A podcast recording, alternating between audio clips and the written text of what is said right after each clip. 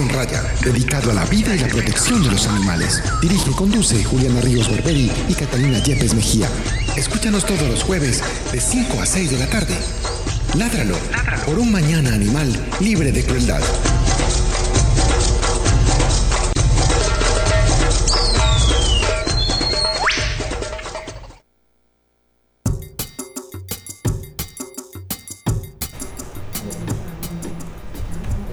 Hola, muy buenas tardes. Estamos en nuestro noveno programa Ládralo. Estoy aquí en la cabina con un invitado muy especial que yo creo que muchas personas de los que defendemos a los animales están un poquito queriendo saber qué va a decir él hoy porque nos han preguntado mucho sobre este tema. Yo soy Juliana, soy estudiante del ITM de, de Ingeniería Biomédica y estoy en cuarto semestre y también soy directora de la Corporación Rayi de este programa. Y estoy con mi amiga. Con Catalina Yepes, eh, médica veterinaria especialista y subdirectora de la Corporación Rayi. Muchos saludos a todos los que están aquí en la cabina. A David. ¿Qué va, David? Hola. ¿Bien o qué? Bien. ¿Está bravo? No. Hoy no. Hoy no está Está bravo. más bravo que todos los días. Al jefe, Al jefe. que cumplió Jefe, años jefe ayer. que cumplió- ¡Uh! Gracias. ¡Feliz cumpleaños! Muchas gracias. Con. Hola, ¿cómo estás? Que yo no sé cómo se llama. Se me olvidó. Patricia. ¡Patricia! y con el, espo- la- el esposo de Cata. Cata, Juan, Juan. Hola. Hola. Gracias por venir. Tenemos Gracias mucho por- público. Gracias por traernos. No sería posible este programa si no hubiéramos llegado. Bueno, presentemos al invitado. Hola. Saludos Eh, con confianza. Mucho gusto, un saludo para todos los compañeros de la cabina. Mi nombre es Iván Ruiz Monsalve, yo soy médico veterinario, epidemiólogo y soy el responsable o referente del programa departamental de zoonosis que mm, se adelanta, eh, que adelanta el gobierno departamental a través de la Secretaría Seccional de Salud de Antioquia. Muchas gracias, don Iván, por acompañarnos hoy. Él nos va a estar contando acerca de la nueva unidad móvil de esterilización que comienza a funcionar en el departamento y también sobre las jornadas de vacunación, que es un programa que ya se viene realizando hace ratico en nuestro departamento en Antioquia, conjuntamente también con lo que se realiza en Medellín. Pero antes de todo vamos a hablar sobre, Hablemos de las noticias de la semana. cuente pues. Yo creo que la noticia más importante de la semana es la donación que hizo el Circo de los Hermanos. Bueno, donación no. pues No, una entrega entregas, legal una que, entrega que ya tiene que empezar a hacer. eh, de, los, de las dos elefantas que se fueron para el parque Hacienda Nápoles, que si bien tendrá algunos problemas, que algunos defensores de animales han reconocido, pues que han encontrado allí, que ellos han dicho, pues los del parque que van a mejorar, pues es un espacio 853 millones de veces mejor que el zoológico de Medellín, eh, que el circo de los hermanos Garza. Sí, totalmente. O que el zoológico. Incluso, claro. de vera, porque Ujú. la- ¿te acordás cuando fuimos a llevar a ver? Ay, sí, eso Ay, fue no, supremamente no, fue emocionante. Ay, emocionante. ay, ay. Se explotó una bomba Del cumpleaños del del jefe. cumpleaños. Pero bueno, eh, yo creo que es muy importante esta noticia, es muy conmovedora, vimos imágenes Sí. muy conmovedoras, yo creo que todos se nos salieron las lágrimas ver estas Sí, dos sí, elefantes en un espacio totalmente diferente Fue muy hermoso. que supongo que estaban acostumbradas a un encierro, a unas jaulas, a unas condiciones y sobre todo que detrás del circo y, y detrás del espectáculo y el show siempre hay maltrato para lograr que estos animales lleguen a este punto de, de hacer como esas piruetas y ese tipo de actividades y de cosas que los ponen a hacer. Entonces eh, ahora van a estar en un espacio totalmente pues libre entre comillas porque no sería pues total pero sí un espacio muchísimo más grande y en unas condiciones de cercanas a lo que sería su hábitat o, o- o su naturaleza Bueno, o más cercanas, pero definitivamente mucho mejores. Sí, claro que Entonces sí. creo que es una cosa que hay que pues por la que hay que estar contentos, no agradecer como leíamos, yo leía pues por ahí que algunas personas decían que no había que agradecer y eso, yo en cierta medida comparto que no hay que agradecer, pero sí creo que hay que reconocer lo que se está haciendo y decir que está bien ese paso que dieron y, y no te- haber ten- tenido que esperar un año, que era cuando empezaba a funcionar la no y sobre todo no esperar hasta que vea que hubo sé por qué no ha entregado a los animales o- que haya una presión eh, más obligatoria pues o, o no esperar como a ese punto donde lo obliguen sino que listo ya conocen la nueva ley y tienen que cumplirla y lo están haciendo y eso es lo que nos están demostrando. Y que todo eso es gracias a la presión que todos nosotros como como animalistas de este país hemos logrado. Sí, que es no, pues no es una cosa que haya, pues, o sea, es una cosa que hemos hecho entre todos, creando un poquito de conciencia, es una cosa para estar orgullosos como, como causa, creo que debería ponernos contentos a todos.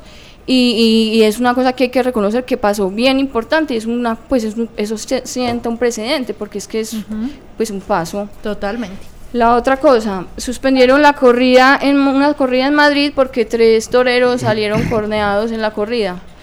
Mm, bueno todo el mundo conoce este programa lo que yo siento por las corridas de toros pero independientemente de eso pues me parece que es como hombre si será esa una actividad sana, como una cosa para celebrar una cosa alrededor de la sangre y del peligro. Y yo sé que, pues, o sea, me parece una cosa o sea, que ya no solo la tortura del animal, si es que no les importa a los animales, sino mire lo que está pasando con los mismos que están haciendo ese pues, tipo de acción. Y, eso pues se genera un odio porque entonces salen muchas personas que, como yo, detestamos eso, a decir que qué bueno que cogió el torero. Sí. Eh, sí, es una cosa que yo, yo no puedo evitar tampoco sentir, pero que uno no debería sentir como, pues, como ese odio y esas ganas de que a alguien le pase algo malo. No, y que igual la violencia... Eh, genera más violencia, totalmente, y se rechaza, se debe rechazar contra cualquier ser vivo independiente sea humano o no, y que pues, es evidente que un maltrato a los animales está viéndose también reflejado en unos humanos que están participando de la actividad. O sea, yo creo que ya es el punto de que desde todo punto de vista se está viendo que esto no va para ninguna parte y que es una actividad que todos rechazamos y que debería estar lejos de nuestras actividades culturales supuestamente. Bueno, y la finalización, la otra noticia Mira cómo me picaron los zancudos en tu casa. Ay, perdóname. La otra noticia. No son zancudos, son mosquitos. No piensen que yo vivo en un, en un charco. No, no, no. Yo vivo en finca, que valga la aclaración, y la picaron fue los mosquitos. El zancudo del dengue, pues. ¿Te acuerdas cuando te dio dengue? Ay, Dios, mío, que me dejaste una gatica. Sí, Allá está en la casa. Hola, Teresita. Hola, Teresita. Ay, no saludaste a la abuela. Abuelita, Pilar. Ay, no saludé a nadie. No, le agradecí a Carlos por el, por el cabezote, ni a mi amigo José Julián Villa por la música de fondo, y a todos nuestros oyentes que siempre nos oyen, Paola Cristina, Pilar, Rolarte, todos los que siempre nos oyen, y a mi abuelita y a Abuelita, ¿qué hubo? Aquí estoy. Aquí estoy. Eh, muchos agradecimientos a todos. Vamos a recordar los teléfonos 440-5135 si tienen alguna pregunta sobre el tema que vamos a tratar. Y hablábamos de la última noticia que es la cabalgata. Ah, sí. Entonces que la alcaldía dijo que bueno, que entonces no hicieran la, la, cabalgata, pero que, pero que para el otro año sí de pronto. A mí me parece que puede ser una parada de quina bien bonita, como la que siempre hemos soñado, mostrando caballos a mí me dio un poquito de susto cuando lo hicieron como tan público. No se hace la cabalgata, porque yo creo que lo que estaban buscando en el fondo de todo eso era el desespero de la comunidad y que la gente me iba a empezar así, pero ¿cómo? Por culpa de que la alcaldía no les está colaborando y no. sé qué. Y que eso hubiera generado una presión suficiente en el alcalde y que él hubiera dicho, bueno, entonces hagámosla y el otro año vemos a ver qué hacemos con la sentencia del consejo. Afortunadamente no fue así, afortunadamente eh, se mantiene la decisión del consejo y de la alcaldía de que tienen que cumplir con todas estas eh, sentencias que se dieron. Y si no es así, no se hace, entonces ellos dicen, pues este año no se hace. Dijeron los mismos organizadores. Sí, los mismos, pero es que no, hay que esforzarse, uno no puede seguir alcahueteando un evento, pues una chabacanería de esas, donde un montón de muchachitas, y no solo por el maltrato animal y los borrachos, pero es que cuando yo fui a una vez a una cabalgata, las cosas que yo vi son unas peladitas jovencitas ofreciéndoseles a los caballistas de la manera más, o sea, como la pérdida de valores total. a mí eso me parece que se puede hacer un evento de ciudad, pues eso no puede y ese día la ciudad es totalmente perdida, no hay por dónde caminar, no hay borrachos desde las 2 de la tarde. No, no, no, no, eso es pues, horrible. Eso no puede ser. ¿Usted qué opina, doctor? A ver, nosotros por principio, como primero personal, sí, somos animalistas, respetamos eh, todas las formas de vida, consideramos que los animales son objeto de derecho, y tratamos de cumplir constitucionalmente con ellos y que nosotros como individuos y como personas tenemos deberes y obligaciones. Y una de ellas es justamente garantizar el bienestar de los animales, de nuestros animales de compañía, de nuestra fauna doméstica y de aquellos que tienen utilidad productiva, ¿cierto? Con relación a las, a, las caballatas, como las llamaban anteriormente, ¿cierto? O, cosa, o cabalgatas, Indudablemente comparto el criterio que ustedes están, están dando en este momento y es el que no puede ser eh, un gran evento de ciudad donde predomina la irresponsabilidad, la incultura ciudadana, el maltrato y la crueldad con los animales. Eh, igual sucede con las corridas de toros. ¿sí? Creemos que no puede ser arte eh, cuando en primer lugar se, está, se están ejerciendo, se están violentando los derechos fundamentales de los animales. Las personas que maltratan los animales y que ejercen actos de crueldad no tienen ningún inconveniente en maltratar a un ser humano. Totalmente. ¡Uh! ¡Qué felicidad escuchar eso! Estamos, estamos en sintonía. Totalmente de acuerdo. Muchas gracias, don Iván, por apoyarnos. Eh, por apoyarnos, no, a nosotros no, a los animales, esos son los que necesitan el apoyo. Eh, María. Bueno, pero entonces por este todo el mundo año. escuchó, todo el mundo escuchó. Por este año, cero cabalgata, afortunadamente, y esperemos que eso se mantenga o que si las cosas van a cambiar definitivamente sean para bien. Sí, bueno, vamos a ver qué va a pasar, pero este año no, no fue. Este No año fue. Bueno, que pesar, lo sentí. Bueno. Eh, entonces, ahora sí, vamos a lo que nos atañe. Eh, vamos a hablar de la unidad móvil de esterilización. Para nosotros, mm, don Iván, nosotros llevamos 11 años trabajando por los animales de esta ciudad. Hemos tenido que ver grandes cambios en la mentalidad de la ciudadanía y hemos tenido que ver grandes avances pues, en el tema de los animales. Y personalmente yo me he interesado mucho en estudiar la parte como matemática de, de los modelos poblacionales, pues como de la, de la dinámica poblacional, con el fin de sacar teorías matemáticas aceptables que digan que la mejor forma de la esterilización de los animales. Mm, y es lo que siempre hemos abogado, una cosa para controlar las poblaciones, porque no puede haber otro método. Entonces, para nosotros ha sido un gran logro, por ejemplo, que el municipio de Medellín ya hace varios años hubiera implementado una unidad gratuita que circula en todos los barrios de Medellín, eh, de estratos 1, 2 y 3, operando animales gratuitamente y nos parece es un programa que creemos que hay que ava- eh, celebrar bastante. Y cuando se lanzó la unidad móvil de esterilización del, del, del departamento, increíblemente felices pues porque es una no- noticia no, no, no, no. Entonces, eh, para nosotros es muy importante este día, esta entrevista con usted por esa razón, porque tenemos muchas dudas y creemos que tiene que ser ese un ejemplo para todos los demás departamentos de este país. Eh, eh, sí, Juliana, muchas gracias y Catalina también pues por la oportunidad que nos brindan como gobierno departamental para mm, presentarle a la comunidad nuevamente este eh, esfuerzo institucional y este proyecto que arrancamos mm, para el departamento.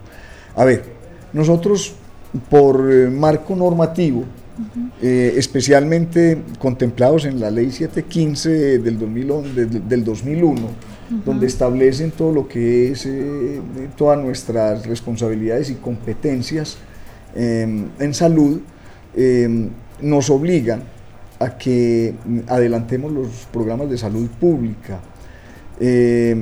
Y, eh, y ahora nuevamente en, en- en el marco del plan decenal de salud pública, eh, manejando, en el plan de salud pública, manejando todo lo que son los criterios de, entornos, entornos saludables. Y dentro de todos los criterios de entornos saludables y ambientes saludables, pues eh, mm, seguimos trabajando con mucho énfasis en lo que mm, eh, desde el punto de vista de salud pública es el control de factores de riesgo, control de, de- de vectores y de las enfermedades zoonóticas. Que es pues para recordarles a, a- a la comunidad que nos escucha, las enfermedades zoonóticas son un enorme grupo de enfermedades que compartimos en la naturaleza eh, con las diferentes especies animales. Eh, tradicionalmente se decía que las enfermedades, que las zoonosis son aquellas que nos transmiten los, los animales. No, no es cierto. Eh, las enfermedades zoonóticas las compartimos en condiciones naturales. Muchas veces somos las personas las que eh, enfermamos a, a los animales. Eh, pero sí es importante tener un referente, que de cerca de 1.415 agentes patógenos conocidos por la Organización Mundial de la Salud, alrededor de mm, 600 patógenos compartimos con, los, con las especies animales. Y de esas es importante este enfoque porque de ahí se deriva la decisión de intervenir en un programa de, control poblacional. Es importante saber que con los carnívoros, y la pregunta es cuántos, cuántas viviendas, cuántos hogares tienen un perro o un gato, o más de un perro o un gato. ¿sí? Y entonces ahí establecemos una relación que nosotros denominamos relación, eh, pues eh, para que lo digamos aquí, relación hombre-perro, relación hombre-gato. Entre más estrecha es esa relación, pues que, que pondríamos, es una proporción más bien, ¿sí? Una proporción, eh, mayor es nuestra problemática por el impacto y el riesgo cuando no se hace una tenencia responsable de nuestros animales de compañía. Entonces, en el departamento de Antioquia, eh, aunque no tenemos todavía un censo, y es obligación adelantarlo, un censo con todos los estándares de calidad de un censo. ¿Por qué, sí, es obligación? ¿Hay alguna ley que diga que es obligación? Sí, claro, el, el Ministerio de Salud y el Instituto Nacional de Salud nos están requiriendo dentro de los lineamientos de trabajo institucional para el programa de control de zoonosis tener un censo poblacional. ¿cierto? Un censo poblacional de nuestros animales de compañía, de nuestras mascotas, como las queramos llamar, ya más animales de compañía. Eh, nosotros tenemos unos censos históricos estimados en el departamento y, estimamos que tenemos alrededor de unos 520 mil animales en el departamento de Antioquia, entre perros y gatos alrededor de 390 mil perros y 130 mil gatos. Vuélvame a repetir, ¿cuántos? 520 animales entre perros y tenemos, gatos. Tenemos un censo o un estimado, un estimado poblacional. ¿Producto de qué? De nuestros históricos de vacunación y de muchos de, encuestas de, que, que, hacemos en los diferentes municipios, en los 125 municipios del departamento. Sí. Entonces tenemos alrededor de 520 mil animales, 300, cifras redondas, pues un poquito más o menos, 390 mil caninos o perros y 130 mil felinos o gatos. Es nuestra obligación hacer el control poblacional y desde luego controlar algunas enfermedades zoonóticas en ellos, dentro de ellos la más importante la rabia pero también rabia, leptospira, brucelosis, enfermedades parasitarias, en fin. Solamente desde el punto de vista de salud pública y de importancia, por el enorme impacto que tiene, la rabia es prioritaria dentro de nuestros programas de salud pública en el gobierno departamental. Entonces, eh, los municipios por planeación nacional están definidos municipios especiales de categoría 1, 2 y 3 y municipios de categoría 4, 5 y 6. Los municipios de categoría 1, 2 y 3 son los municipios del área metropolitana, que tienen un alto mm, volumen poblacional y tienen unos presupuestos y ellos están certificados y reciben directamente los recursos, porque es muy importante que ustedes sepan esto, es una obligación de todos los entes territoriales adelantar programas de bienestar eh, animal y destinar los recursos para estos programas, para los programas de control natal, de vacunación, de control de enfermedades zoonóticas, sí, y demás. Y esos recursos son los que vienen por lo que llamamos nosotros el Sistema General de Participación. Esos recursos los, los, reciben directamente los municipios de categoría 1, 2 y 3. Los municipios de categoría 4 y 5, 6, que son los demás municipios, aquellos que entre comillas nosotros denominamos los más, que no son los más pobres, sino aquellos los que tienen menor desarrollo institucional, entonces... Y que pronto están más lejos de la capital. Más retirados, con más dificultades, esos nos corresponde a nosotros por norma atender todo lo que es el plan, el plan de salud pública y dentro de ese plan de salud pública está el programa de, control. Entonces, anteriormente, ¿qué veníamos haciendo nosotros? Teníamos una pequeña, pues pequeña para la gran necesidad del departamento, una pequeña eh, participación presupuestal que generalmente no pasaba de 150 a 200 millones de pesos y con eso hacíamos un convenio, un contrato de prestación de servicios con una de las universidades, eh, Universidad de Antioquia, su Facultad de Ciencias Agrarias, o con la Universidad CES, con la Facultad de Veterinaria la Universidad es que son de pronto eh, eh, las dos, los académicos con más desarrollo y con más experiencia. Y contratábamos 1.500, 1.600 cirugías para las distribuíamos en una subregión del departamento para algunos municipios. No pasábamos de 20 municipios año. Era una 1500, 1600 por cirugías de esterilización por año lo que hacíamos nosotros. Eso veníamos ejecutando en el departamento. Con la nueva administración de eh, Antioquia la más educada, eh, donde llegó un grupo de trabajo que venía del municipio de Medellín, entonces se implementó y se hizo la propuesta para trabajar el modelo del municipio de Medellín, que ya tenía una unidad eh, quirúrgica veterinaria trabajando en el municipio de Medellín con unos resultados y con un impacto, porque lo que tú decías ahora, el modelo matemático es qué impacto. Nosotros con mil cirugías o máximo 1500 cirugías en el año, imposible impactar esa población que nosotros tenemos. Los modelos nos dicen es que tenemos que trabajar impactando el 10% de la población, llegando a ese 10% en máximo 2-3 años y sosteniendo eh, a las tasas de crecimiento. 10%. 10% de la población. ¿sí?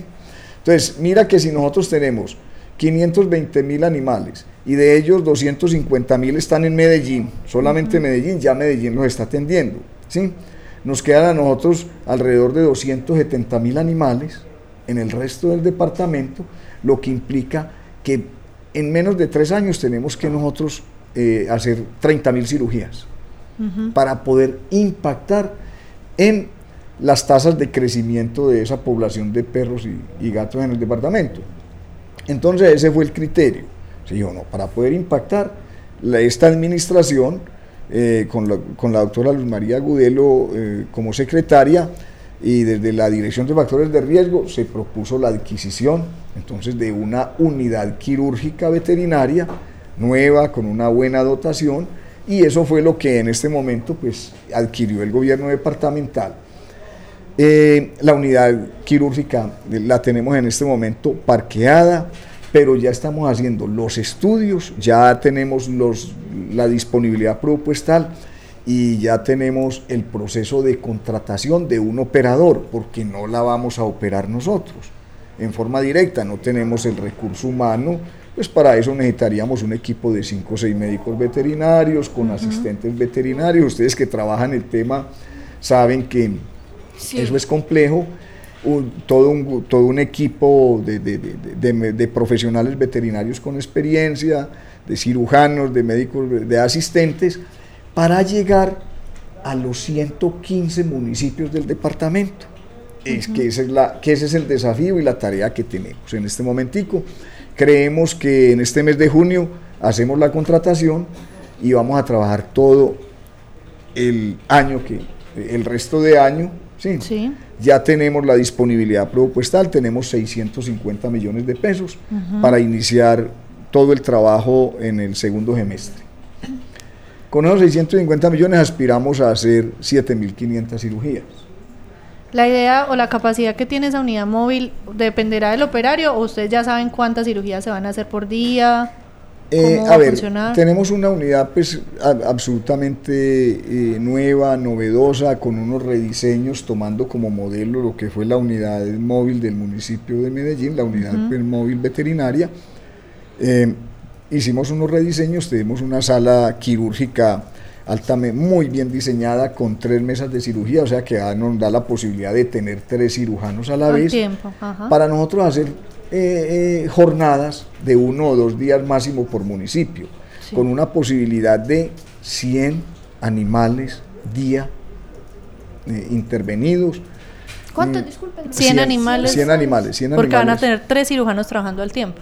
Ese es, esa es la meta, para tener 100, 100, En este momento el grupo de trabajo de la Universidad de Antioquia, de la Facultad de Ciencias Agrarias, eh, tiene un estándar de 60 animales por jornada día, con una unidad de dos. quirófanos. Entonces nosotros tenemos una unidad nueva con muy buena dotación, eh, con, tres mesas de cirugía y con unas eh, pues facilidades de, de trabajo, total de que pensamos que en una jornada de seis horas, ¿sí? Perfectamente. Eh, podemos podemos eh, Lograr los 100. estar logrando los, los, 100, animales. Qué maravilla. Mm.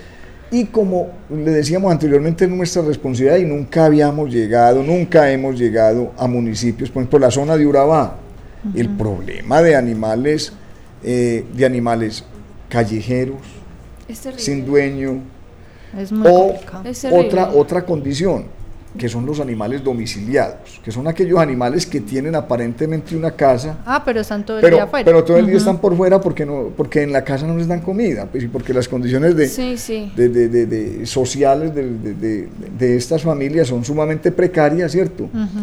Lo mismo nos ocurre que nunca habíamos tenido posibilidad de llegar a las zonas rurales, porque los contratos con, que hacíamos con las universidades que nos, nos prestaban este servicio solamente nos permitían llegar a la, a la cabecera municipal y ahí atender...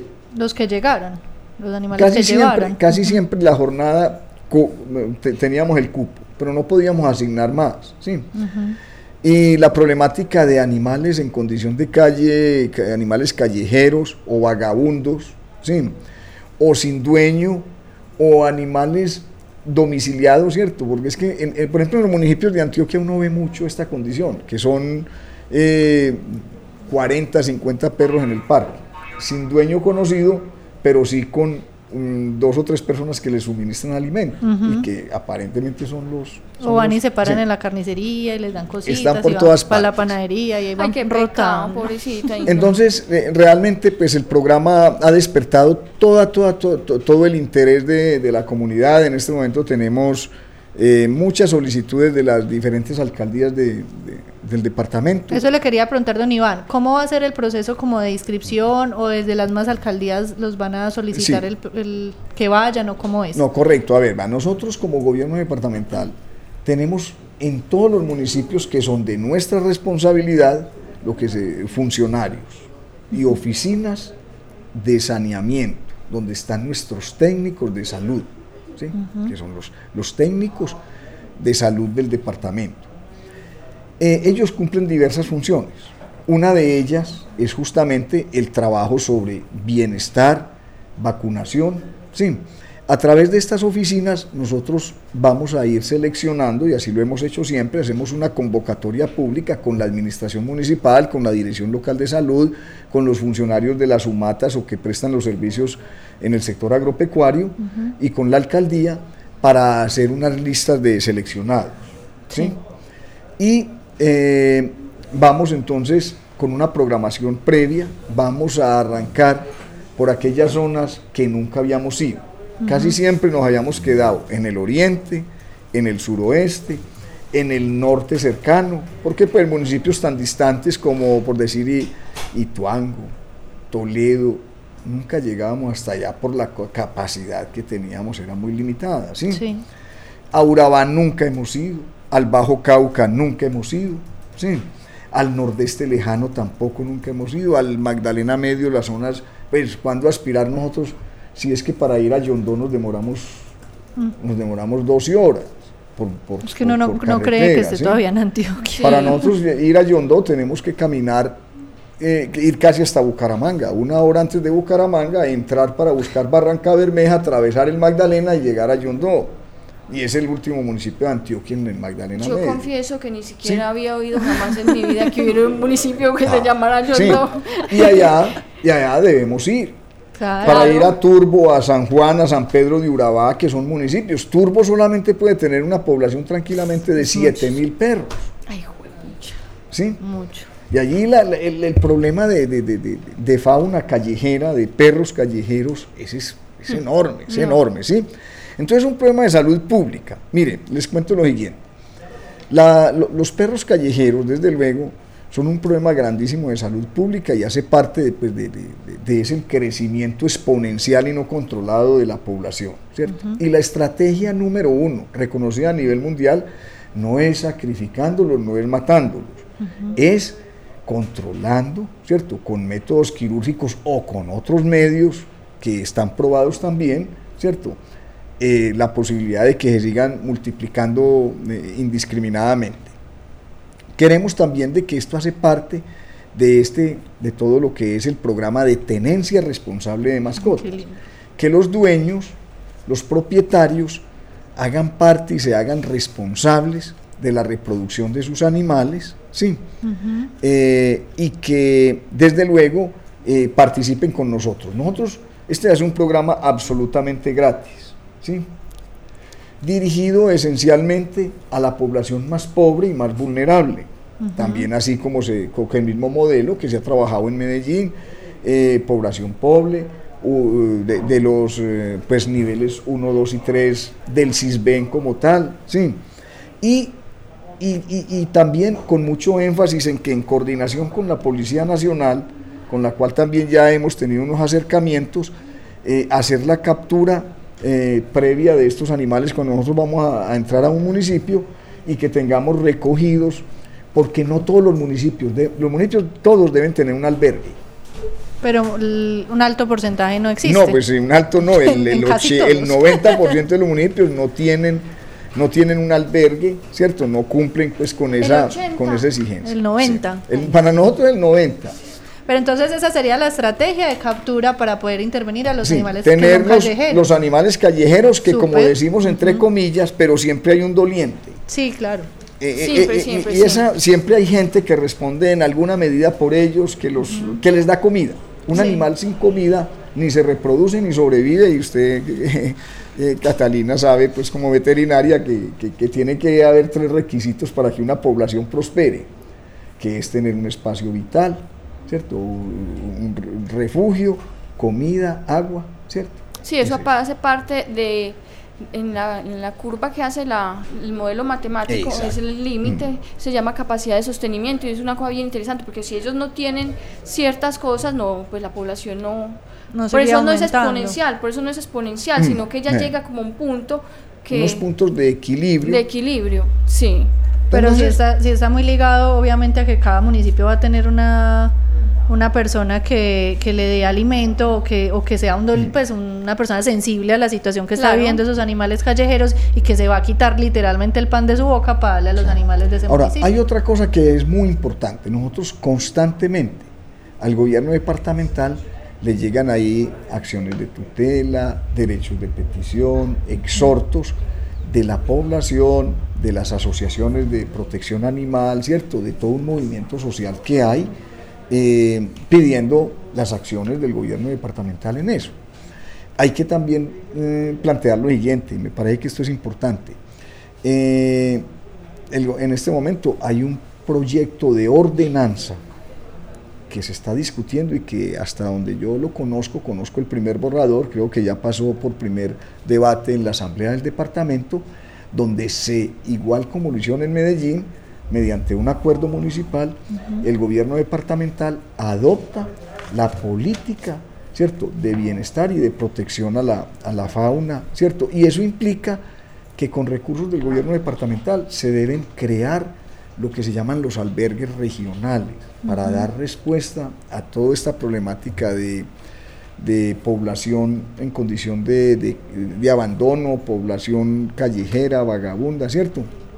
y crear unos, unos, unos grandes albergues regionales donde se brinden pues eh, eh, unas se les garantice, porque es que precisamente es como un tema de, garantías, ya la, el imaginario que se tiene con los animales ha cambiado mucho y en casi todos los municipios del departamento tenemos grupos de defensoría animal, asociaciones, así, fundaciones como las que ustedes tienen y que en buena hora, pues una felicitación por, ese trabajo que están haciendo, sí. Muchas gracias. Eh, en, esta, eh, en estas acciones institucionales tenemos la oportunidad de hablar con muchas y muchas de, estas asociaciones y recibir muchas quejas y recibir muchas consultas y desde luego pues la capacidad institucional es muy, es muy baja para, para la gran problemática que nosotros tenemos. Pero sí les queremos decir, Antioquia en este momento se constituye en líder a nivel nacional. Primero fue Medellín, que tiene un programa que ha sido reconocido como el mejor programa de bienestar en todo, en todo el país y en, y, en Sudamérica. Ha tenido reconocimientos.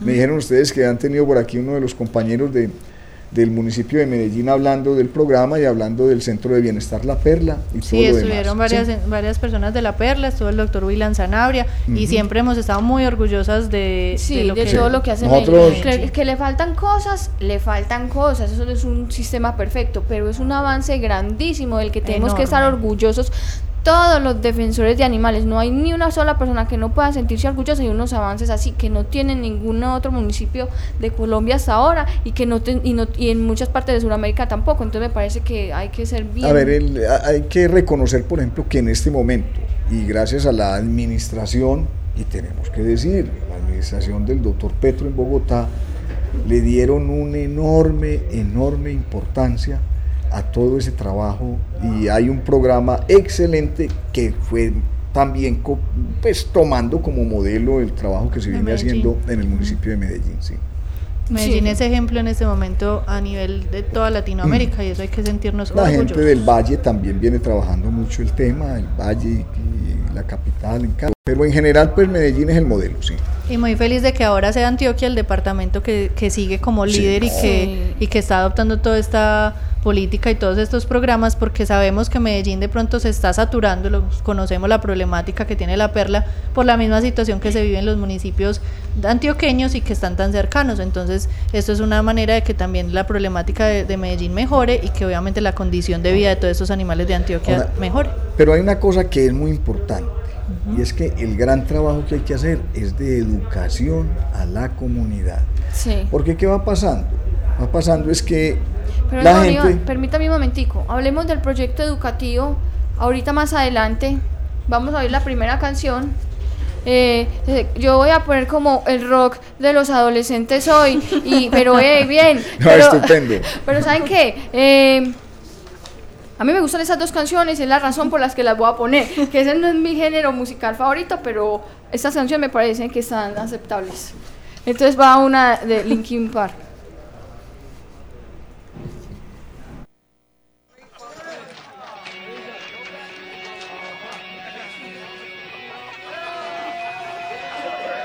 Yeah, we go for the hundredth time. Hand grenade pins in every line. Throw them up and let something shine. Going out of my fucking mind. Filthy mouth, no excuse. Find a new place to hang this noose. String me up from atop these roofs. Knot it tight so I won't get loose. Truth is, you can stop and stare. Run myself out and no one cares. Dug a trench out, lay down there with a shovel up out of reach somewhere. Yeah, someone pour it in. Make it a dirt dance floor again. Say your prayers and stop it out when they bring that chorus in. I bleed it out, digging deeper just to throw it away.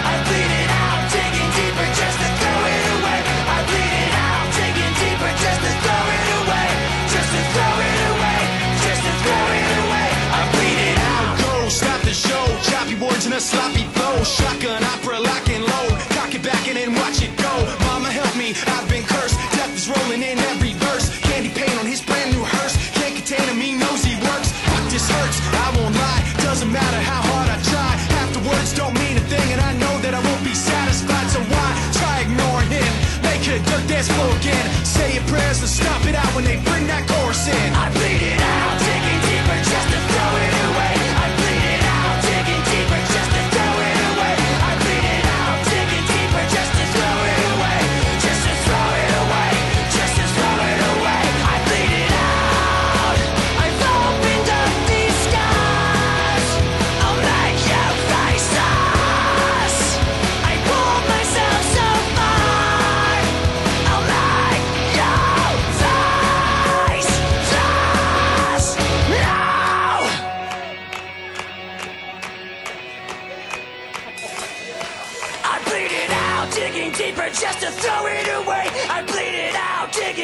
just to throw it away.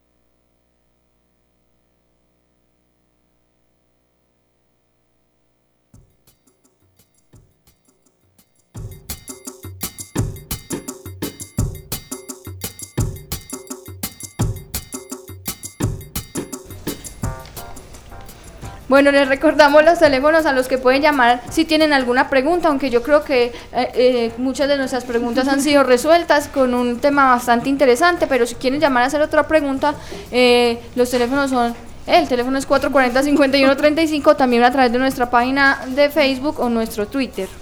Está muy Eh, interesante está todo lo que nos está interesante y muy muy bueno. Pues una, una noticia muy buena, una cosa muy buena, ¿cierto? Sí, les vamos a poner la fotografía de un volante muy lindo, un, eso es que un plegable se llama. Sí, un Plegable. Un plegable. Muy bonito. ¿Cómo que es que me dijo Gretel en estos días que le habían pedido un qué? que Ay, ahorita te digo, voy a tratar de acordarme. Eh, Gretel, llámame y decime. recordarnos. Eh, un plegable muy bonito que se va a utilizar en toda esta campaña educativa que va a acompañar este proceso y, y jornadas de esterilización que se van a hacer en todo el departamento con, pues, con tips muy chéveres donde dice cuando decido tener una mascota asumo importantes responsabilidades y enumeran cuáles son esas. Me parece muy chévere, muy chévere está este plegable. Ya les vamos a, montar eh, algunas de las fotografías para que lo conozcan. Sí, un momentico, por favor. Eh, no puedo hacer tantas cosas a No, la- tranquila, tranquila, tran- tómate tu tiempo. Don Iván nos estaba contando eh, que el- cómo sería como la capacidad operativa o las condiciones que se le va a pedir a ese operario que entre a, a- a Iba- contratar. No íbamos a hablar de la Bueno. educación ya. Sí, no, eh, en general ya tenemos los términos de referencia. Vamos a hacer una convocatoria pública donde las diferentes entes académicos que tengan capacidad, como la Universidad de Antioquia, el CED, de pronto la Universidad de Las Salles, si están en condiciones, y algunas otras instituciones o instituciones particulares, ONG o fundaciones que de pronto tengan la posibilidad y tengan la, la- la- la capacidad operativa eh, mm, nos hagan las propuestas. Eso se, va- se cuelga como un proceso de, de- de contratación normal en la página de la gobernación, nosotros hacemos la divulgación necesaria. Y mm, que, en, en general, ¿qué vamos a exigir? Vamos a exigir en primer pues que haya una, una gran seriedad, porque ya les dije, vamos a atender 115 municipios del departamento, tenemos que ir a las zonas más distantes, vamos a atender corregimientos y algunas zonas rurales donde nunca habíamos llegado nosotros con estos programas. No pueden poner problema, que Sí. está muy lejos, que la carretera está no, muy mal. nada, hay que ir a Turbo, hay que ir a San Pedro, Que a San calor, Juan de que el frío, nada. Sí, hay que ir a Ituango, hay que ir a Caucasia, a Nechía. Ay, Caucasia, cómo sí. hace calor, Dios mío. Vamos a tener que ir hasta Yondo, les dije. Uy, vamos Yondo. a atender todas estas zonas del departamento. Yondo vamos a ir municipio. al nordeste, vamos a ir a Norí, a Yalí, a Vegachi, donde nunca se había ido con esto. ¿sí? Un saludo a los yondo, yondonitas. Los ve- Ah, vegachienses. bueno, Los yondoni- ¿Cómo se dice? El, el coso de allá. Yondo- yondonenses. No sé, que nos ¿Vos te llame alguien de una vez que fuimos a una clase, a un, o no estás conmigo, Ok. que Alberto dijo que cuál era el gerundio de los de santuario y yo dije el gerundio santuariando, como que el gerundio, Santuariando. santuariando, ¿cuál es el gerundio? Y siempre lo recordamos a Alberto por eso. Gerundio de Yondo. Un saludo para Alberto, eh, Alberto. Don Iván, ¿cuánto le costó al departamento esta nueva unidad móvil? A ver, la, la inversión del gobierno departamental en esta unidad fue del orden de 300 millones de pesos. Ya les dije que teníamos una partida presupuestal para ejecutar este año en actividades de esterilización y de control natal, solamente para esa actividad, eh, cerca de 650 millones de pesos, aparte de los recursos que se destinan para el programa de vacunación. O sea, es Nosotros- independiente nosotros tenemos, programa. por norma debemos vacunar el 80% de esa población que nosotros tenemos, o sea que el desafío es vacunar 400 mil animales en el departamento de Antioquia. En el 2013 alcanzamos a vacunar eh, 358 mil. Creemos que tenemos que eh, mejorar las acciones, ¿sí? Pero no es un excelente proyecto el que tiene Claro. la gobernación y es una excelente participación pues económica que yo pienso que todos nos deberemos, debemos de sentir orgullosos porque la gobernación nos está apoyando en este proceso y está apoyando a los animales, que es lo más importante. y que son acciones absolutamente gratuitas, son acciones de salud pública, eh, sin ningún costo para la comunidad. Pero venga, esos volantes plegables, ¿dónde los está entregando la gobernación? A ver, nosotros hicimos un tiraje amplio en todos los municipios, nosotros les entregamos a nuestros técnicos para que a medida que, que ejerzamos, eh, desarrollemos todas estas actividades, estas jornadas de vacunación, se le entregue también a la comunidad como una información útil para, sobre todo, toda la estrategia de tenencia responsable de mascotas. Ahí es donde nosotros tenemos que hacer un gran esfuerzo, porque eh, lo que tú me decías que la perla eh, se está saturando y le va a pasar a todos los albergues, ¿qué pasa? No, o sea, el mensaje es, no tiremos nuestros animales a la calle. Porque es que yo lo tenía y lo compré y ya me aburrí con el perro. O porque está enfermo, o porque molesta mucho, o porque está viejito, que es lo peor, ¿cierto? Porque está enfermo o porque está anciano. Entonces, ese es un, hay que tener ese tipo de responsabilidad, hay que sensibilizar a la comunidad como en este momento se viene haciendo y tenemos responsabilidades con los animales, por favor los animales no deben ser tirados.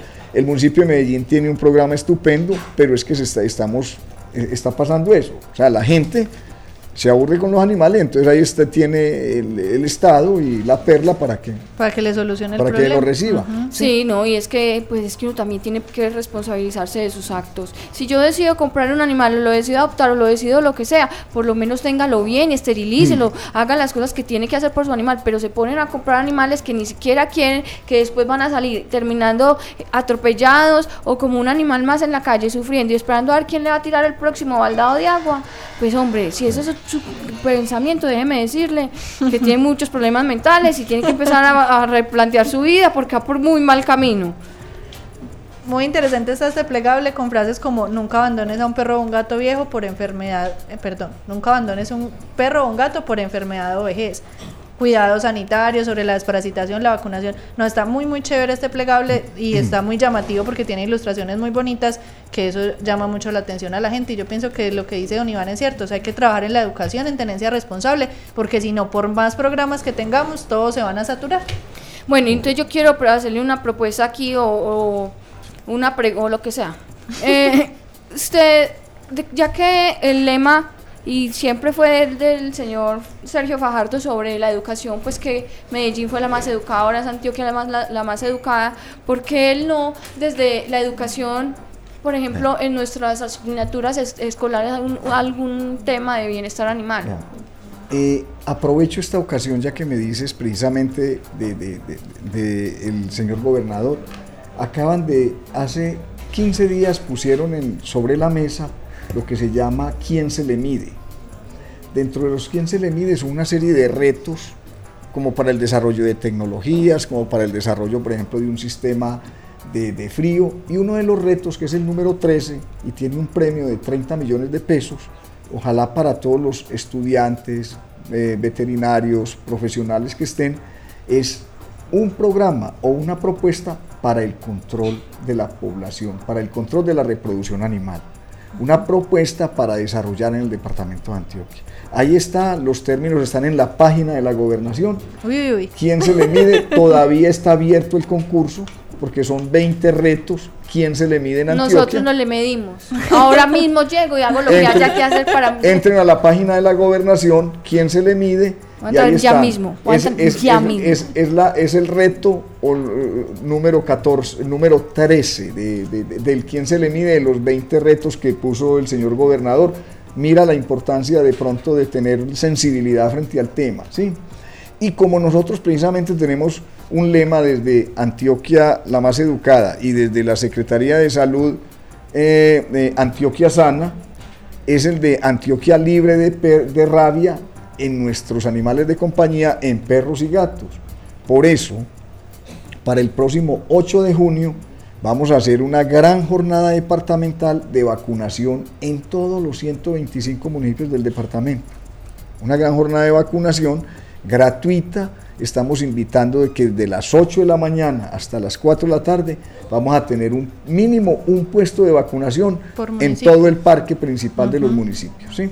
Repitamos por favor la fecha, doctor, y el horario, por ejemplo, ¿a qué horas puede ir a la gente? 8, 8 de junio. 8 de junio. El próximo domingo 8 de junio, desde las 8 de la mañana hasta las 4 de la tarde, vamos a tener en todos los municipios del departamento un puesto de vacunación o en, el, en el parque principal o en el atrio o en, la, o en la entrada de la alcaldía. Siempre nosotros pues que no vayan a decir que no lo encontraron, porque va a estar muy bien ubicado. Vamos a estar ubicado, ahí vamos a tener siempre una carpa con el distintivo de la gobernación de Antioquia, Secretaría Seccional de Salud. De ahí vamos a, a tener vacuna. Entonces la invitación es a que ese día en todos los municipios en las zonas, en las cabeceras municipales, desde luego, porque luego vienen las jornadas de vacunación en las zonas rurales. Nosotros vamos a todas las veredas del departamento con nuestros técnicos de salud a hacer las jornadas de vacunación, pero esta jornada es muy especial porque es un solo día que queremos concentrar y queremos que ese día vacunemos a más de 100 mil perros y gatos en el departamento de Antioquia. Y ese día se va a hacer conjunto también en Medellín. Eso le iba a preguntar yo. A ver, el, municipio de Medellín viene, viene eh, haciendo una labor muy intensa. Con ellos estamos hablando para que normalmente, tradicionalmente los hemos hecho conjuntamente. En este momentico eh, les mandamos el oficio para que el municipio nos diga a ver si, si, si no con toda la, la intensidad con que lo hacían anteriormente, que montaban eh, 100, 200 puestos de vacunación en todos los municipios, sí al menos en unas zonas donde estratégicamente es necesario, ¿sí? porque a veces el municipio nos dice, no, es que tales zonas ya las hemos cubierto y estamos vacunando casa a casa, pero hay necesidad de reforzar algunas zonas que el municipio nos defina y nos acompañe. Sabemos que el municipio siempre nos ha acompañado en estas, en estas. El área metropolitana toda va a vacunar. Tenemos ya eh, eh, que de- desde Barbosa, Girardota, Copacabana, Bello, Envigado, Itagüí, eh, Sabaneta. Caldas, Sabaneta, ya nos dijeron que, va, que van a vacunar con nosotros ese día. ¿sí? Y la vacuna es solo contra la rabia. No Solo vayan a creer que les van a dar todo el plan de vacunación, Mm, hombre. no, uno, uno tiene que ser responsable. Y Solo- no vayan a creer que con ir allá ya no tienen que vacunarlo contra nada más, ni tampoco lo hagan vacunar dos y tres veces en el año contra la rabia. Es Exacto. una vez Es al una año. vez en el año, sí, exacto. Y que es gratuito. Tampoco se van a dejar que, que el otro. Sí, que el otro oportunista que puso dijo el que valía puestico al lado, 15, no, ujú, o nada, que le eso es vende el gratis. puesto, nada. Es que le vende el puesto, no. No falta, no La falta. fila de la día. Sí, sí, sí. No, no crea, hay veces que encontramos en el municipio, encontramos filas de, de 20, 30... de perros. Sí, claro perros sí. y gatos. Haciendo, haciendo fila. vendiendo el puesto. Ey, vendiendo el puesto. Ah, yo me tengo que ir. Bueno, hágale pues. Juli, cuente pues qué más nos falta, porque no es que eso está muy interesante. No, es que qué más nos falta, ¿por qué? No le Por olvide, Sí, no, no olvide para que promocionen. No, claro que sí, Y- lo y volvemos a promocionen recordar. el No, no. llamado de quién se le mide. no, si ustedes nosotros lo no hacen. nos medimos No, de es que una, de necesitamos, ver- una. Necesitamos ver muchas propuestas. Necesitamos muchas propuestas. Entren a la página de la Gobernación de Antioquia, programa Quién se le mide, y ahí están todas las instrucciones para, pa- para el desarrollo. Son unos formularios y para que presenten la propuesta y los términos hasta cuándo están abiertas las, esa convocatoria. Son alrededor de unos 20 desafíos del área de la salud eh, y de la salud animal, de la salud de, de nuestras mascotas, de nuestros animales de compañía. Esta es específicamente una propuesta para que trabajemos un- en Antioquia un método o una metodología, en fin, Una a ver, una estrategia novedosa, distinta a lo que estamos haciendo, o si es lo, no, pues, o tan novedosa, qué tan distinta es a lo que estamos haciendo, ¿sí? ¿Dónde la hacemos? ¿Cómo la hacemos? ¿Con quién la hacemos? ¿sí? Claro que Esa sí. es la idea. Súper, eso está súper, súper interesante. Entonces, don Iván, comenzaríamos aproximadamente en el mes de julio, según las estimaciones. Sí, sí, ya tenemos todo listo. Este mes de junio adjudicamos el contrato y ya tenemos, pues, un, un- por eso no vamos a dar fechas de cuándo Ah, vamos no, a estar en tal exactamente par- no. sino que posteriormente, y ya me comprometo con ustedes y si no- me- no- no- nos permiten nuevamente, eh, les vamos, venimos y les entregamos la jueves. programación, la programación para decir, el- y vamos a trabajar, no, vamos a coger una zona completa, por decir algo, el mes de agosto nos vamos para Urabá todo el mes. Entonces, diariamente. de- entonces le vamos a decir municipio dónde, diferente. en qué municipios Ah, vamos a estar, sí. Claro, ¿no? Y nosotros les ayudamos a replicar toda esa Correcto. información de la programación por todas nuestras redes sociales, por nuestra página, por, por aquí, por todas partes. Muchas gracias a ustedes, claro que sí. Eh, Catalina, hablemos del cat tip.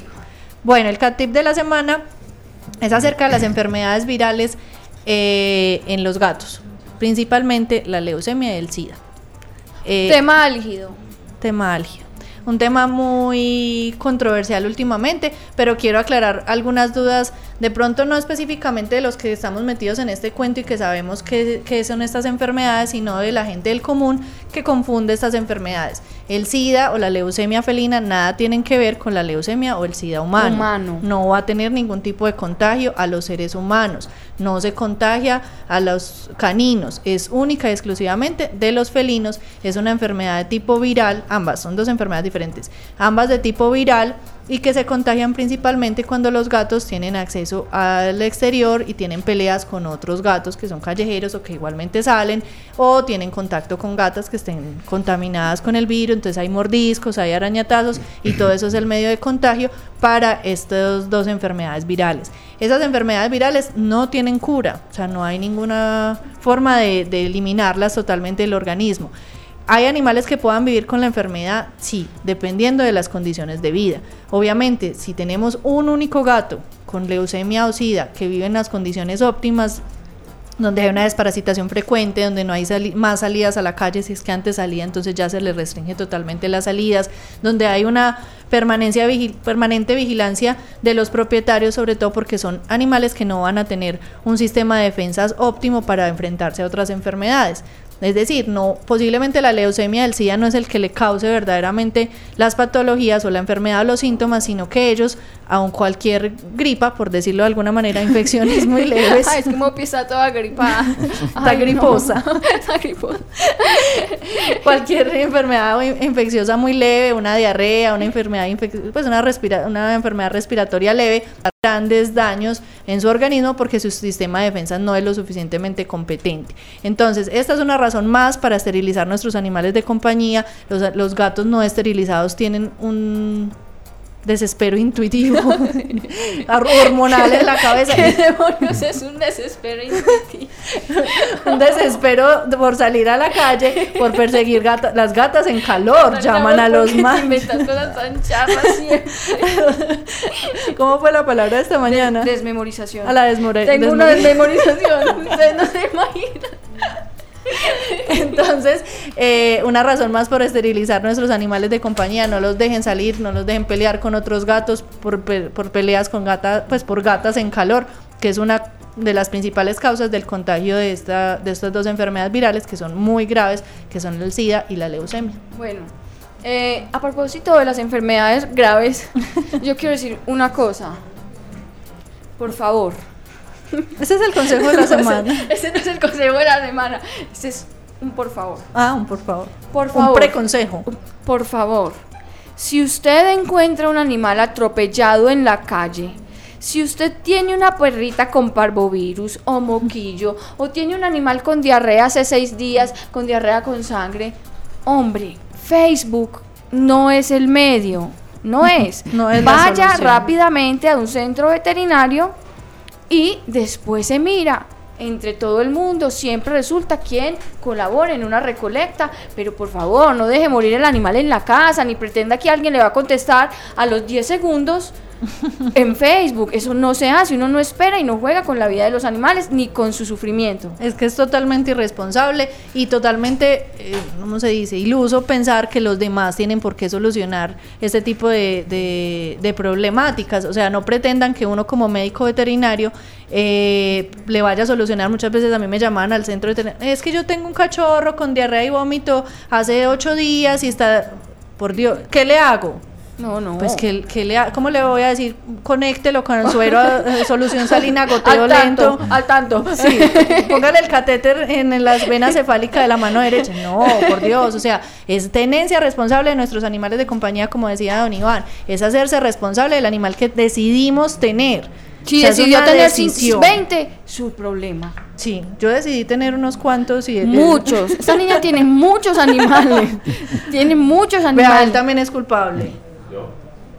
él, es, él es dueño de unos cuantos. No, pero es que pues El que dijo yo por allá atrás es, es, es mi el esposo. culpable.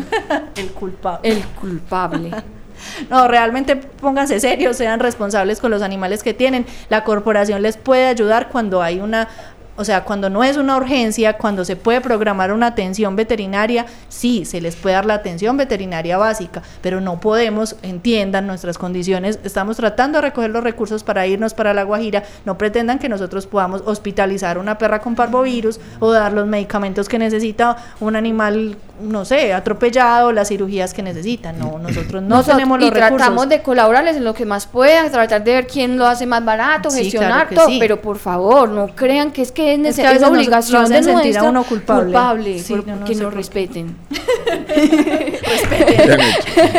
Respeten los animales. respeten los, sí, respeten los, Los animales, es verdad. Hombre, vea, lo dijo mejor que yo. Sí, respeten los No, animales. es que prácticamente Don Iván pues, ya quedó director de este programa. Sí, bueno, no, muchas gracias por el honor que me hacen, ojalá pudiéramos. Pero sí, de pronto hay una serie de, informa- de información útil, sí, Útil. desde el punto de vista de la salud pública, que a veces de pronto mm, desconocemos o no tenemos acceso a ella y nosotros gustosamente en algunas ocasiones podemos venir y No, hablar claro que de sí, lo vamos temas a seguir inventando. Es que, invitando. es que, por ejemplo, le digo que va, le voy a proponer pues esta. Le tengo una Les propuesta. tengo una Ah, propuesta.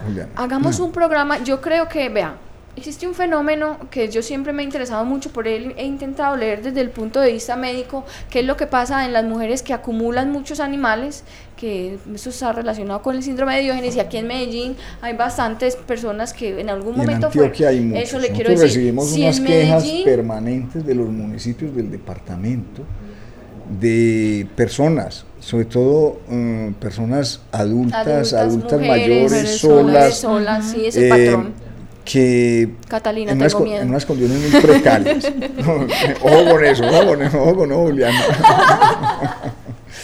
Y, y de verdad, se vuelve un problema de salud pública, Sí, claro, e incluso un problema de orden público, porque es un problema de policía. Sí, es cosa Y- Y, grave. nos corresponde a nosotros muchas veces intervenir. Nosotros intervenimos porque es que, mire, nosotros no somos, auto- somos autoridad sanitaria, pero no tenemos acción policial. Claro. Entonces la gente nos llama, ¿y ustedes por qué Pero no sirven pa' ¿por qué nada, no, no? permiten? ¿Por qué no van y sacan? qué no van y lo sacan? le sacan esos 30 perros que tiene esa señora en una pieza porque ladran todo el día, aguantan hambre y están en unas condiciones supremamente precarias.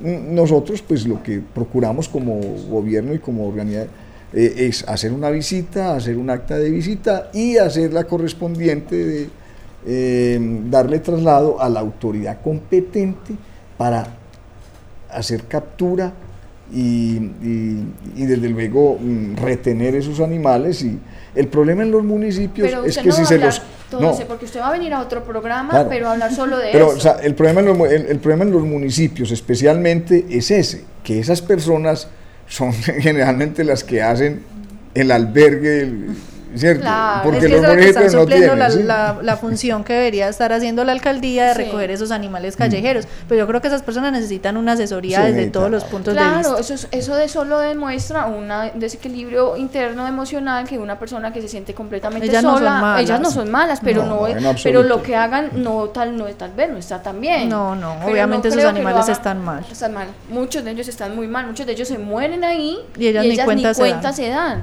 O sea, no. Es muy grave. Y por eso siempre llamado en este programa a la sensatez. Y a, y a, bueno, vamos a hacer esto desde un punto de vista del conocimiento y desde la ciencia, porque es que esto tiene una justificación que es muy buena, es una justificación ética, es una justificación en la ciencia y yo creo que lo tenemos que mirar desde una perspectiva más profesional y no con tanto Sí, apasionamiento. sensibilidad acompañada de Sí. esa ciencia y esa vocación por estos Claro, animales. por supuesto, pero uno no puede perder la cabeza, uno no puede perder la cabeza. Hay que ser Eh, entonces, bueno, las actividades de este fin de esta semana. El miércoles 28 de mayo, o sea, de, ayer en 8. Nuestro máster está empacando, muévase. Está furioso, él está furioso. en la tercera feria municipal Todos por la Vida en el Parque de la Vida, carrera 51 de 6242, es Avenida Juan del Corral, desde las 8 hasta la, hasta la 1 de la tarde va a haber implantación de microchip. Recuerden que el microchip es gratuito para, para estratos 1, 2, 3, 4. Uno, dos y tres. No, no, el microchip ya, es- Ya subió hasta el cuatro. No sé si el 4, bueno, si, no sé Hasta si el el- 5 diré. es- No, hasta el cuatro, bueno, hasta el cuatro. Eh, recuerden que tienen que llevar la fotocopia de los servicios para que se diga que sí, que usted es de Medellín, precisamente por lo que hablábamos, que los programas de Medellín solo son para Medellín, hombre, ¿qué se va a hacer? Solo son para Medellín. Eso es lo que tenemos que hacer, es presionar a nuestros gobernantes para que implementen políticas públicas de protección animal. Entonces, bueno, esa es una actividad de la semana. Y la otra actividad, pues que la promocionamos desde, desde ya, es la jornada de vacunación en el municipio de Antioquia, el próximo... En el departamento. Depa- o sea, en, el, en el departamento de Antioquia, el próximo 8 de junio. 8 de junio desde las 8 de la mañana Desde en la las 8 de cabecera la de todos los municipios para que no digan que no lo encontraron, van a estar en el parque principal y como ya nos explicó don Iván con toda la, la, la La- carpita y toda la indumentaria de la gobernación. Sí, y el, este sábado 24 de mayo, en este va a ser en el Cerro Nutibara. Nos Va a haber- perdimos el ah, otro. sí, yo no fui, es que tengo mucho que estudiar. Es que este ITM No, es que tengo cinco parciales esta semana. La otra semana que...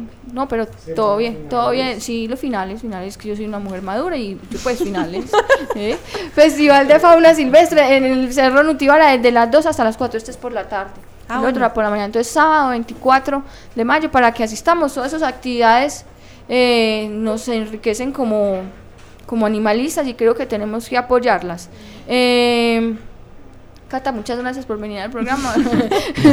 Eh, no, ah, la jornada de la Guajira. Ah, hoy salimos en enlace. Hoy salimos en enlace diciendo eh, literalmente tres palabras, pero bueno, eh, la jornada de la Guajira, acuérdense que estamos buscando la colaboración de todos, solamente con 40 mil pesitos. ¿Qué son 40 mil pesos? No, pero de verdad, en esa quincena que falta, coge uno 20 de la quincena y la otra quincena coge otros 20 de la quincena y con dos ve- 40 mil pesos va a salvar la vida de muchísimos, muchísimos animales. Entonces, por favor, recuerden que pueden hacer una donación o pueden comprar un, un set de nuestro kit Animal Print para la cocina, en la que mesa. son muy bonitos, los pueden Son encontrar en la página, eh, a través de Facebook, lo estamos promocionando, las fotos están muy bonitas y son muchos diseños, pueden llamar y pedir el diseño que quieran, incluso no los se pueden hace combinar. personalizado. Ah, no se hace personal, pues tampoco. Sí, pues no se hace Están muy bonitos, no necesita Sí, ser no personalizado. necesita ser Don Iván, muchísimas gracias. Oh, con mucho gusto y espero pues que nos inviten en otra próxima oportunidad. Por supuesto. Claro que sí, aquí, aquí va a estar próximamente. Muchas gracias a todos Gracias. los que están presentes, a pesar de que ahí esté un poquito bravo. David ya se enoja cada que nos Cada que nosotros bueno, venimos, él está bravo. El consejo de la semana, señora directora. Tengo un consejo de la semana, pero mi consejo no va a ser nada cochino como ha sido las anteriores ocasiones. Mi consejo de la semana se deriva de una acción que hubo en ese mismo programa. En dos de ellos. Ah, en dos de ellos. Cuando uno está con una persona, uno está con esa persona porque esa persona está al frente de uno. Entonces uno, ¿por qué demonios tiene que estar chateando con otra persona mientras está con la persona? Si no quiere estar con esa persona con la que está presencialmente, pues le dice, hombre, respeto tu tiempo y no te vas a hacer perder 800 millones de horas aquí esperándome a que yo termine de chatear. No, váyase para donde el que está chateando, conversan frente a frente. Eso es una norma mínima de respeto que si el señor Carreño estuviera vivo en este momento, seguramente salía en la libreta. Pero no, él vivió Él hace no mucho, él no le tocó. Pero eso es una cosa mínima de convivencia. Por favor, respeten al interlocutor que tienen al frente y escuchen las palabras que les está diciendo, que seguramente si se las está diciendo es porque quieren que usted lo Y sepa. si son invitados a un programa de radio, tampoco. Luisa, tampoco. Alejandro. Eso es para ustedes. Chao, nos Chao, vamos. muchas gracias. Chao, les dejo con la canción de. Chop de, de System of a Down que se llama Chop Sue. Bueno, yo no sé si Sue debe ser más elegante. Sube. Sue.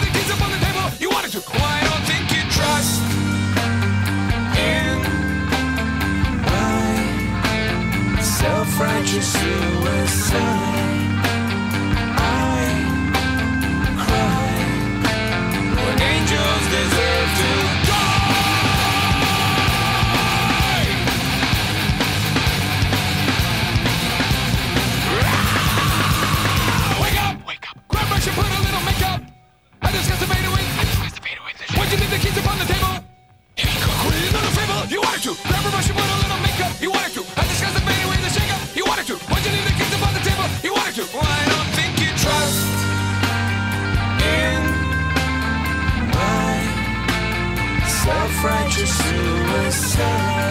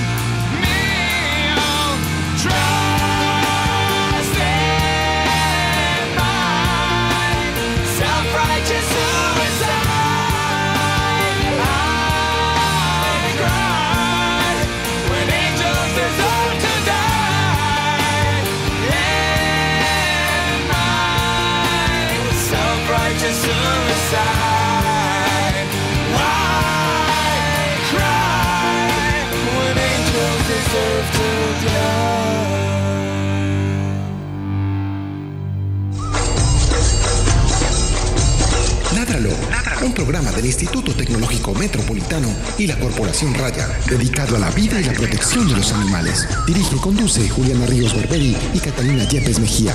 Escúchanos todos los jueves de 5 a 6 de la tarde. Ládralo, Ládralo. por un mañana animal libre de crueldad.